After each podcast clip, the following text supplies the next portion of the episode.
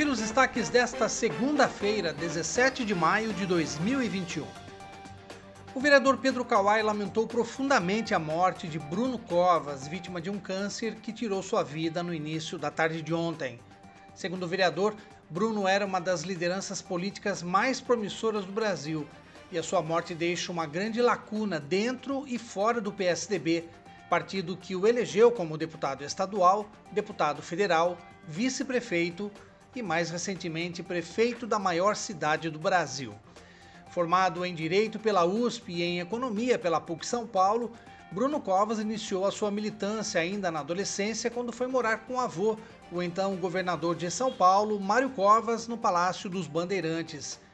Bruno morreu com apenas 41 anos de idade, deixando o filho Tomás, de 15, e um legado marcado pela postura tolerante, justa e democrática em seus atos como prefeito da capital do estado.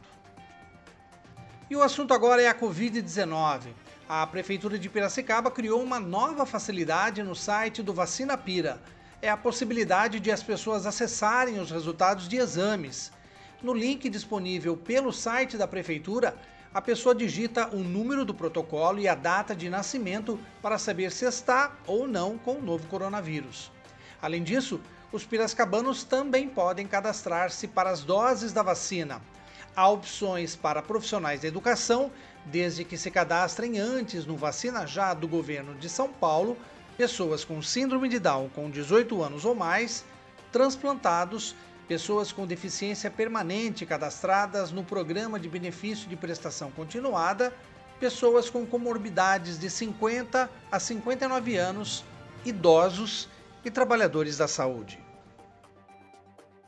Acompanhe os nossos podcasts pela Rádio Kawai, disponíveis no Facebook, Instagram e no Spotify.